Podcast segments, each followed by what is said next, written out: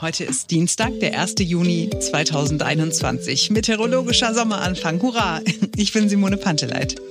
Wir sprechen über das Impfen von Kindern heute noch einmal. Ein paar Fragen sind offen geblieben. Wir sprechen mit einem Kinderarzt. Heute beginnt eine Messe, von der wir gar nicht wussten, dass es sie gibt. Und in dem Zusammenhang beschäftigen wir uns damit, wie mein Tier für mich Geld verdienen kann. Und es muss nicht mal mehr leben, um das zu tun. Ja, und wir sind ertappt worden. Wir haben Feedback bekommen zu unserer Podcast-Folge von gestern, als es ums Rauchen ging. Man hat erkannt, dass wir pure Egoisten waren. Ich bin Marc Schubert. Jetzt beginnt ein neuer Tag. Gestern haben wir ja kurz über das Impfen gesprochen, über das Impfen von Kindern. Äh, es gab viele Fragen, die wir alle nicht so beantworten konnten. Der eine Experte sagt das, der andere Experte äh, sagt das nächste. Und wir sind halt selber keine Experten. Also haben wir das gemacht, was immer das Beste ist. Wir haben einen Arzt angerufen, in diesem Fall idealerweise natürlich einen Kinderarzt. Dr. Martin Karsten aus Berlin. Er beantwortet all die Fragen, die uns in Sachen Corona-Impfung für Kinder und Jugendliche erreicht haben. Schönen guten Morgen. Herr Dr. Carsten, Deutschland diskutiert über das Impfen von Kindern ab dem Alter von zwölf Jahren. Soll ja ab kommender Woche schon möglich sein. Mehr Impfstoff wird es aber erstmal nicht geben und die Ständige Impfkommission hat ja auch noch gar kein Go gegeben. Jetzt sind Sie nicht nur Kinderarzt, sondern Sie haben auch selbst Kinder. Würden Sie Ihre Kinder angesichts dieser Gemengelage impfen lassen? Ich würde meine Kinder unter Vorbehalt impfen. Ich würde einfach gucken, haben meine Kinder ein größeres Risiko? Ich glaube, generell würde ich die Impfung nicht machen, aber natürlich ist es eine gute Impfung. Man muss natürlich sagen, zunächst einmal, da natürlich nicht mehr Impfstoff da sind, ist es natürlich gar nicht möglich, alle Kinder zu impfen. Es gibt natürlich auch in dieser Altersgruppe Risikokinder. Das sind übergewichtige Kinder. Das sind Kinder, die ein Diabetes haben. Das sind Kinder mit Immundefekten. Also wenn man sagt, dass etwa fünf bis zehn Prozent der Kinder chronisch krank sind, dann haben die Kinderärzte genug zu tun, diese Kinder erstmal zu impfen. Es wird da sowieso ein ausführliches Gespräch geben. Und natürlich, wenn Eltern von vornherein sagen, ich sehe, mein Kind ist so mobil oder wir haben zu Hause kranke Eltern, die auch chronisch krank sind, um die Eltern sozusagen abzuriegeln, dann wird man im Einzelgespräch die Impfung machen. Hm. Denn man muss ja klar sagen, es sind ja zwei Dinge, die dabei zu bedenken sind. Zum einen ist die Datenlage ja wirklich immer noch unklar, was ich nicht ganz verstehe, wie viele Kinder wirklich chronisch und nachhaltig das sogenannte Long-Covid bekommen haben und wie groß wirklich das individuelle Risiko der Kinder ist. Generell muss man natürlich sagen, diese Altersklasse erkrankt nicht sehr stark. Also die Covid-Fälle, wenn sie überhaupt vorkamen, sind wirklich sehr gering. Also der Alltag des Kinderarztes war in dem Jahr nicht bestimmt, dass er Corona-kranke Kinder behandelt hatte. Mhm. Und zum anderen muss man sagen, haben wir eine Impfung, die eben in einer Studie getestet wurde, wo 2000 Kinder drin waren. Und das ist natürlich nicht sehr viel. Hm. Da sollen eben keine Nebenwirkungen aufgetreten sein. Und ich persönlich gehe auch davon aus, dass es eine sichere Impfung ist. Aber bis man generell sagt, ihr Kinder, kommt, kommt her, wir impfen euch alle, das ist, glaube ich, noch nicht der richtige Zeitpunkt. Also impfen ja, aber unter Vorbehalt und ein ausführliches Gespräch mit dem Kinderarzt wird da mit Sicherheit nötig sein. Mhm. Aber was wir auch in der Praxis sehen, die Nachfrage ist enorm groß. Also das Telefon seit letzten Freitag steht bei uns nicht still. Bei mir ist es sogar mein Handy. Also es wird laufend nachgefragt. die Eltern stehen Schlange und alle Eltern wollen die Kinder impfen. Denn Impfen ist sicher ein Baustein, dass die Kinder wieder am sozialen Leben teilnehmen. Schule muss wieder offen sein, Sportvereine müssen offen werden. Eltern müssen die Möglichkeit haben, mit ihren Kindern zu verreisen. Ich denke, das sind alles ganz, ganz wichtige Dinge. Aber man muss natürlich auch gucken, ist das nicht auch anders möglich? Also ich glaube, nach einem Jahr Pandemie muss man die Daten vernünftig auswerten und sehen, wo haben sich unsere Kinder angesteckt, wo waren sie ein Risiko. Und da muss auch die Politik mal ran und nicht nur jetzt dieses Impfthema tot diskutieren. Es ist interessant. Ich habe selber vier Kinder und ich würde sagen, wenn die Ständige Impfkommission das empfiehlt, natürlich lasse ich meine Kinder impfen. Aber es gibt ja durchaus viele, es sind wohl 40 Prozent der Eltern laut Umfrage, die das ablehnen, weil sie Angst haben, dass ihre Kinder zu Versuchskaninchen werden. Und Sie sagen als Kinderarzt, ich kann die Sorgen absolut nachvollziehen und ich teile sie auch.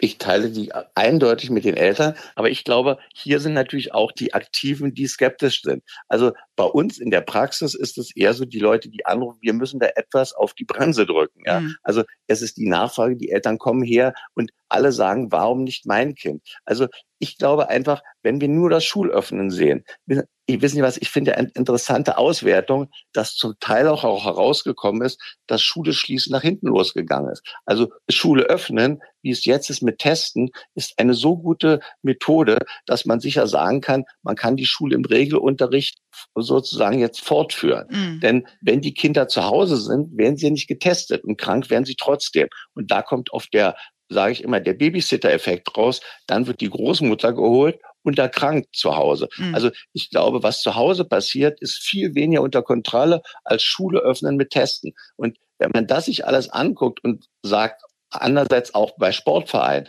welches Kind hat sich angesteckt, wenn es Fußball gespielt hat, wenn es Hockey gespielt hat, wenn es irgendwo draußen war. Ich glaube, das ist ganz wichtig, dass man jetzt mal guckt, welche Maßnahmen waren wirklich effektiv und welche nicht. Und dass Kinder wieder am sozialen Leben teilnehmen, da ist man sich einig. Viele Eltern sehen jetzt das Impfen als Strohhalm, dass sie sagen, Mann, mein Kind muss alles machen, dann impfe ich es auch. Und da muss man denen wirklich da sagen, da gibt es auch andere Möglichkeiten. Also ganz wichtig, oben steht für mich, Kinder müssen am sozialen Leben teilnehmen, müssen wieder in die Schule gehen, müssen wieder in Sportverein eingehen. Dieses ganze Rumgezocke zu Hause, hm. das muss beendet werden. Und es kann nur beendet werden, dass man den Kindern wieder gewisse Freiheiten zurückgibt, die ihnen einfach in dem Alter zugesteht, soziale Kontakte eingeht. Das ist für diese Altersgruppe extrem wichtig. Jetzt äh, impfen Sie als Kinderarzt natürlich schon seit Jahr und Tag gegen Masern, Mumps, Rütteln, Tetanus ja. und so weiter.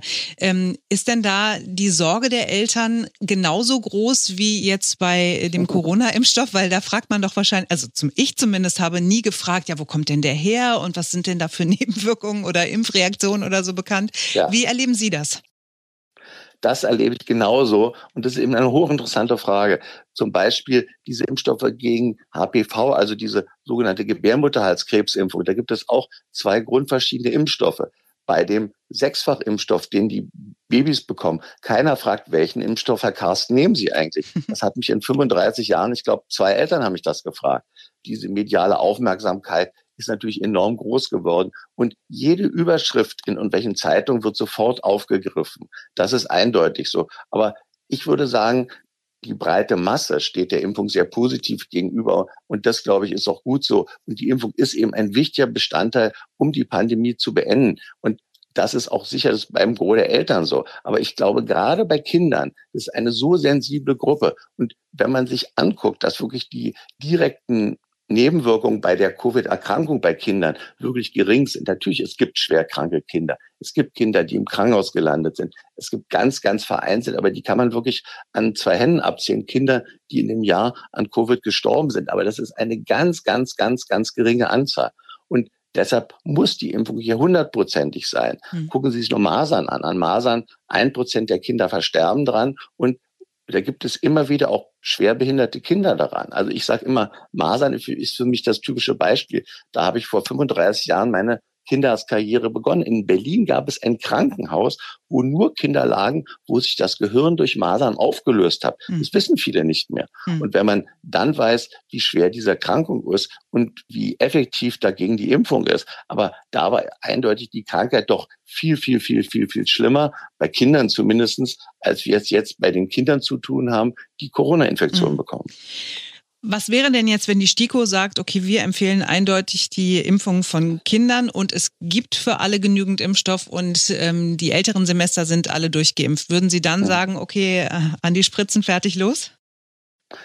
Wenn von der STIKO das okay kommt, würde ich eindeutig sagen, wenn die Eltern es wollen und die Kinder es wollen.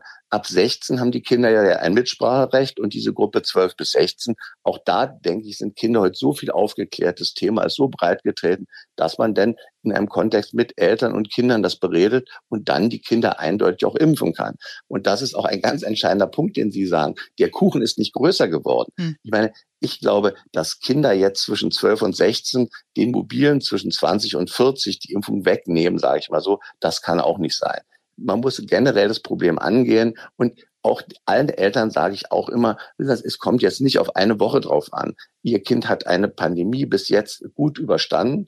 Ja, und die meisten Kinder haben es ja zumindest von der Krankheit gut überstanden. Über die psychischen und psychiatrischen Folgen möchte ich jetzt mal kurz nicht reden. Und dann kommt es ja nicht auf eine Woche drauf an. Man kann ja auch ein bisschen schielen in die USA, wo es eben flächendeckend gemacht wird. Da kommen ja jetzt langsam die ganzen Zahlen und immerhin seit drei, vier Wochen wird ja im großen Stil schon, werden eben Kinder in dieser Altersgruppe geimpft. Ich glaube, da mal etwas hinzugucken und den Ball ein bisschen flach halten. Und ich glaube, bei diesen niedrigen Inzidenzen, die wir jetzt haben, kann man auch bisschen den Eltern und den Kindern auch die Angst nehmen. Man kann jetzt sagen, man kann sich draußen bewegen, unbedingt wieder Schule öffnen. Warum das in Berlin nicht passiert, wird ein Geheimnis bleiben. Aber dass man dann auch nett in die Ferien gehen kann und sich auch draußen bewegen kann. Und wissen Sie, ich sehe auch immer wieder Eltern, die große Ängste immer noch haben, die sich kaum trauen, immer noch mit ihren Kindern rauszugehen sozialen Leben teilnehmen zu lassen. Da muss man mit gewissen Vorsichtsmaßnahmen den Kindern sagen, also ihr könnt euch mit euren Freunden auch mal treffen, ihr könnt draußen Fußball spielen. Also ihr müsst nicht jetzt immer hier nur zu Hause bleiben, vor dem Fernseher sitzen. Also ich glaube, da gibt es jetzt Alternativen, die man auch ohne Impfung mit den Kindern machen kann und wo man sich auch auf den Sommer freuen kann. Dr. Martin Carsten, Kinderarzt aus Wilmersdorf. Ich danke Ihnen sehr für Ihre Einschätzung heute früh. Ja, ich wünsche Ihnen einen schönen Tag heute. Gleichfalls. Tschüss.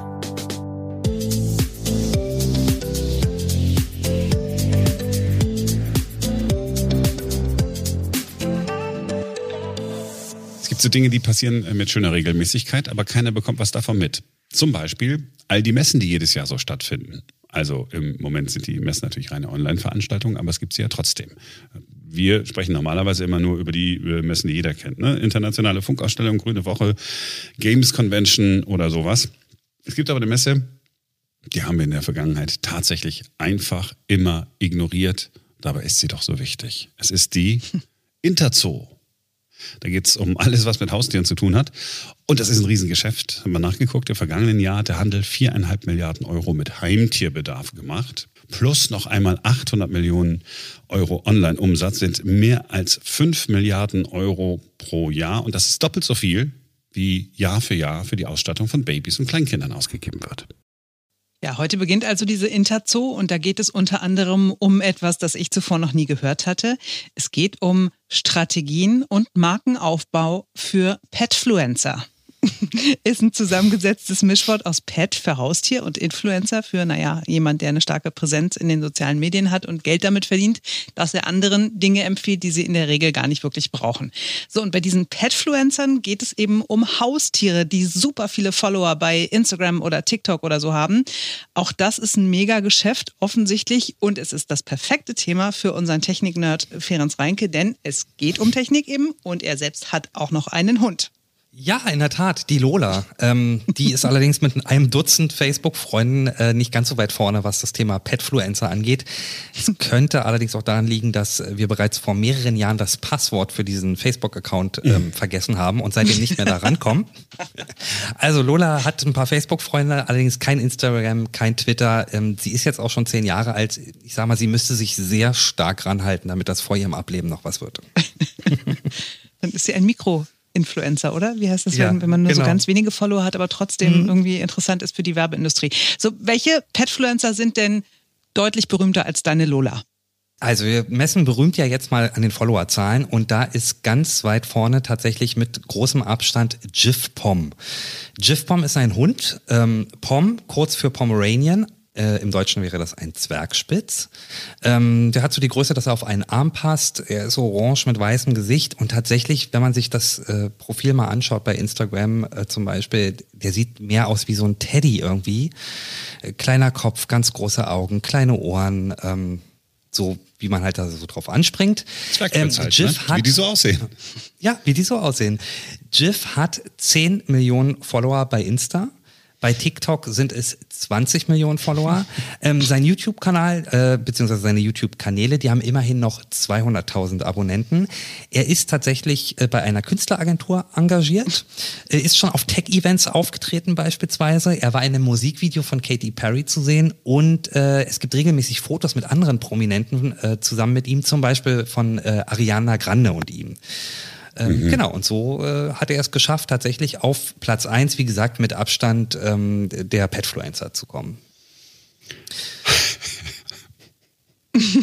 Möchtest du Beinen mag? Na, ich, als ich das Thema ja, las, ich die gefragte Petfluencer, man es erklärt sich ja relativ schnell, was ein Petfluencer ist, aber wenn ich das jetzt höre, ey, 10 Millionen, 20 Millionen Follower, ey, Wahnsinn, so, ne? Hm. So ein, so ein Hund. Ich habe alles, naja, gut. So, Platz zwei äh, habe ich äh, durch dich gelernt, ist eine Katze. Ja, Nala Cat. Nala hat 4 Millionen Follower bei Instagram. Sie ist eine Tabby Cat, also eine getigerte Katze. Natürlich auch, ihr wisst es, kleiner Kopf, riesige Augen. Ähm, eigentlich kann die gar nichts. Die sieht nur süß aus. Nala mit Sonnenbrille, Nala liegt auf dem Rücken, Nala quetscht sich in einen zu kleinen Karton. So geht das die ganze Zeit in der Timeline. Sie ist von ihren Besitzern aus einem Tierheim geholt worden, nachdem sie dort als Babykatze abgegeben wurde. Also ich würde sagen, da ist die Story deutlich stärker als bei Jif Pom, dem Hund. Was ist das für eine Sonne? Eine, eine getigerte Katze, das heißt Tabby Cat. Tabby Cat, genau. Also sie ist, so, glaube ich, so eine Mischung aus Perser und getigerter Katze. Okay. So. Aber sie ist ganz süß tatsächlich. So, wenn wir nochmal nach Deutschland gucken, da gibt's auch äh, durchaus einen äh, erfolgreichen Petfluencer-Hund in dem Fall. Das ist Maya Polar Bear, ein Samoyede. Äh, tatsächlich dachte ich, es sei ein Husky. Ich habe dann aber nochmal nachgeguckt. Ein Samoyede ist eine Hunderasse aus Sibirien. Hat tatsächlich auch so ein bisschen so einen spitzen Kopf wie ein Spitz, ist aber deutlich größer vom Körperbau her und so ganz, ganz, ganz schneeweiß. aber sieht überhaupt nicht aus wie ein äh, Polarbär, falls das jetzt jemand Nee, gedacht hat. gar nicht. Überhaupt- Aber es ist eben weiß wie ein Polarbär nicht. Tatsächlich. So, dann gibt's noch, es gibt noch andere Tiere. Es gibt ja nicht nur Hunde und Katzen. Tatsächlich sehr erfolgreich auf Instagram ist zum Beispiel noch Juniper Fox. Das ist mein Lieblings-Petfluencer, weil es ein Fuchs ist. Ein Fuchs und seine Fuchs- und Hundefreunde. Ich bin ja ein Fuchs-Fan. Und wir sollten auch nicht vergessen, Mr. Pokey. Mr. Pokey ist ein Igel gewesen, muss man dazu sagen. Mr. Pokey war ein Igel mit weißem Bauch, der allerdings schon tot ist. Inzwischen heißt äh, sein äh, Instagram-Profil auch Rest in Peace Mr. Pokey und er hat trotzdem auch noch über eine Million Follower.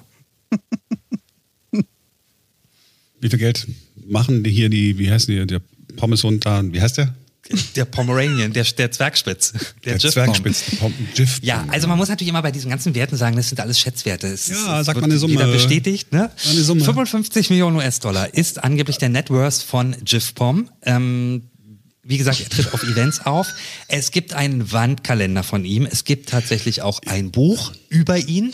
Das heißt I am Jiff Pom. Nee, ganz ehrlich, in dem Wahn hat er selbst geschrieben sogar. Das ist geil. So. Wie gesagt, er hat zwei äh, YouTube-Channels, äh, unter anderem Unboxing with Jiff Pom und ähm, über 50 Millionen US-Dollar sollen es sein. Das könnte auch ein Grund sein, warum seine Besitzer anonym bleiben wollen. 55 Die sagen Millionen natürlich US-Dollar. Mhm, 55 Millionen US-Dollar, ja. Mhm, Die sagen jetzt natürlich, wir wollen anonym bleiben, äh, damit wir nicht von ihm ablenken. Aber ich sag mal, wenn ich so viel Geld mit meinem Mund verdienen würde, würde ich auch lieber anonym bleiben wollen. Wir können noch mal auf die Katze gucken. Die verdient nämlich auch ganz gut Geld tatsächlich. Ähm, Nämlich? Nal Nala Cat verdient angeblich 20.000 Dollar pro Posting. Ähm, Nala hat eine eigene Futtermarke. Es gibt T-Shirts mit Nala drauf. Es gibt Handyhüllen mit ihr drauf. Es gibt natürlich auch Corona-Masken und es gibt Kissen. Und selbst der deutsche Petfluencer-Hund Maya Polarbär soll noch irgendwas zwischen 250.000 und 500.000 Dollar schwer sein. Wahnsinn. Jetzt habe ich ja auch eine Katze, ne? Jomi ist so eine getigerte Feldwald- und Wiesenkatze, genauer gesagt von einem Bauernhof in Brandenburg. Ist für mich natürlich die schönste Katze der Welt, aber sieht tatsächlich Klar. aus wie alle anderen getigerten Katzen auch. Sie wird sieben Jahre alt in diesem Jahr. Wenn ich jetzt aus der eine Petfluencerin machen möchte, was muss ich tun? Klar, äh, jetzt so wie bei deiner Katze, sie sollte, würde ich sagen, besonders hübsch sein, ja, oder auch besonders hässlich, könnte natürlich auch eine Option sein. Große Augen, kleiner Kopf helfen auf jeden Fall schon mal. Ähm, Wir gucken noch mal auf den erfolgreichsten Petfluencer, auf Jifpom, ja. Der hält zwei Rekorde beispielsweise. Also es gibt keinen Hund auf der Welt, der schneller auf seinen Hinterläufen zehn Meter zurücklegen kann. Es gibt auch keinen Hund auf der Welt, der auf seinen Vorderläufen fünf Meter so schnell laufen kann wie Jifpom. Und dafür hält er tatsächlich jeweils einen Eintrag im Guinness-Buch der Rekorde. Er kann außerdem Hände schütteln, er kann sich verbeugen und er kann Skateboard fahren. Also will sagen, ne, so, ich sag mal, hübsch aussehen ist das eine, aber vielleicht auch noch so ein paar Tricks zum Beispiel beibringen. Das wäre eine Option, die man dann regelmäßig posten kann. Ansonsten gilt tatsächlich bei Petfluencern, glaube ich, genau dasselbe wie bei den menschlichen Influencern. Also regelmäßig posten, am besten äh, zweimal pro Tag wird empfohlen. Regelmäßig auf Messen gehen, wäre jetzt ja gerade zumindest online möglich bei der Interzoo. Ähm, und natürlich dann auch mit anderen Petfluencern vernetzen und äh, dann darauf hoffen, dass möglichst bald ein Futtermittelhersteller beispielsweise auf einen zukommt und fragt, äh, ob man nicht mal das Produkt anpreisen kann. Oder ähm, meine Lieblingsseite, Don't Stop Meowing, eine Seite über drei Katzen, die auch sehr menschliche Dinge tun. Ich habe euch gerade mal einen Screenshot geschickt von dieser Seite. Also die Katzen liegen zum Beispiel dann im Bett, ähm, Decke drüber, haben die Pfoten so über die Decke gelegt und haben so Gurkenscheiben auf den Augen. Und es sieht aus, als ob sie einen Spa-Day machen. Und im Hintergrund läuft dann auch irgend so eine Spa-Musik und so. Und es ist, es ist sehr lustig, aber die sind noch vergleichsweise äh, bescheiden unterwegs mit knapp 900.000, glaube ich, haben die. Äh, 865.000 Follower, naja. da geht noch mehr. Haben wir in der Biografie aber auch schon drin, ne? Merchandise, Website, YouTube, Ja, ja. TikTok, Business Inquiries. Hörer Frank vom Niederrhein äh, hat uns geschrieben, Guten Morgen Simone und Marc, ich höre gerade den aktuellen Podcast und habe eine Anmerkung. Bei eurer Diskussion über das Thema Nichtrauchen habt ihr meines Erachtens die ganze Zeit stark die Raucher im Fokus. Und Simone stellt auch mehrmals die Frage, ob man die Menschen so reglementieren kann und muss, beziehungsweise vor sich selber schützen muss. Mir fehlt bei allem komplett der Aspekt, dass es doch darum geht, die Mitmenschen, nämlich alle Nichtraucher zu schützen. Den gleichen Aspekt gibt es ja auch beim Tempolimit. Auch da geht es darum, andere zu schützen. Ich würde sogar noch etwas weitergehen. Zigaretten sind immer noch zu billig. Da ließe sich sicherlich noch was machen. Hat er recht. Also die ganze Argumentation, warum ich für ein Rauchverbot bin, basierte echt immer nur darauf, dass ich gerne aufhören will zu rauchen. Mir waren ein bisschen die anderen tatsächlich in dem Moment egal. Ich habe nicht an irgendwen gedacht. Ich, ich war gar nicht selbstlos. Aber äh, die, den Gedanken verstehe ich halt trotzdem nicht so ganz. Also wenn wir speziell über die Nichtraucherkneipen sprechen, ne? Weil ich muss ja als Nichtraucher nicht in diese kleine ver verrauchte, verwarzte Bar gehen, sondern ich kann ja in tausende andere Bars in Tausend andere Deutschland stimmt gehen. aber und- nicht. Das stimmt aber nicht. Hier in Berlin nicht. Wenn du, wenn du in die Kneipe äh, gehst, wird da geraucht. Da wird geraucht. Ich, also ich habe jetzt leider keine Zahlen finden können auf die Schnelle, aber ich würde behaupten, dass es mehr Nichtraucherkneipen gibt als Raucherkneipen. Fragezeichen. Mhm. Nee, Nein. kannst ins Restaurant gehen. Und der Argumentation folgend hätte man früher sagen müssen, ja, wenn du ins Restaurant gehen willst, wenn du deinen Schnitzel im Restaurant willst, musst du damit leben, dass äh, in deinem Nichtraucherbereich trotzdem äh, Rauch reinzieht, weil nebenan gleich nur durch einen Lufthauch getrennt der Raucherbereich ist. Hm. Kann man ja auch mal sagen, dann bleibt er zu Hause. Okay, also ich habe ja gestern schon gesagt, ich bin selbst nicht Raucher. Inzwischen muss man dazu sagen, meinetwegen könnte man Zigaretten auch komplett verbieten. Mir würde gar nichts fehlen. Ich finde auch diesen Vorstoß, den da Neuseeland gemacht hat, sehr radikal. Innerhalb von, wie viel war das, vier Jahren komplett rauchfrei werden zu wollen und so finde ich total gut. Äh, Von mir aus ja. Aber ich, ich habe auch so ein bisschen ein Herz für die Raucher und denke mir, Mensch, die, die stehen schon immer draußen im Regen und, und dann sollen sie doch diese paar Kneipen haben, wo sie rauchen dürfen. Aber Frank, ich bin total dankbar für die Anregung, für das Feedback und ähm, ja, also wie gesagt, mir nimmt man damit sowieso nichts weg. Ich habe nur halt eben auch ein bisschen Herz für die, für die Minderheiten und eben wenn es Raucher sind, dann auch für die. Mhm. Und ich schließe völlig aus, dass Simone, wenn sie denn dann mal in der Raucherkneipe ist, doch ausnahmsweise doch mal eine Zigarette raucht. Das schließe ich aus an dieser Stelle. Ich lege meine Hand dafür. War ich nicht Tisch. auch mal äh, dabei und habe gar nicht geraucht? Es, Ich, also, du, allgemein Simone, du hast niemals, nie, nie, nie geraucht in meinem Beisein. Niemals. Auch in der Raucherkneipe nicht. Äh, Niemals. Äh, Das war's für heute. Auch ihr könnt uns Feedback geben, wenn ihr Lust habt. So wie der Frank. Podcast at einneuertag.com wäre das bevorzugte Kontaktmedium. Ansonsten freuen wir uns über eine Bewertung bei Apple Podcasts. Gerne immer positiv, wenn ihr was zu bemängeln habt. Dann erst äh, Feedback geben und dann erst bewerten, wenn wir es besser gemacht haben. Genau. Und dann äh, bis morgen.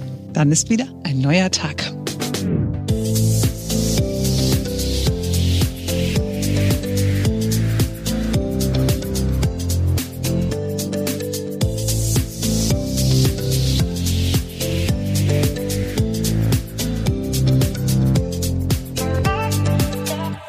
Ähm, ja, cool.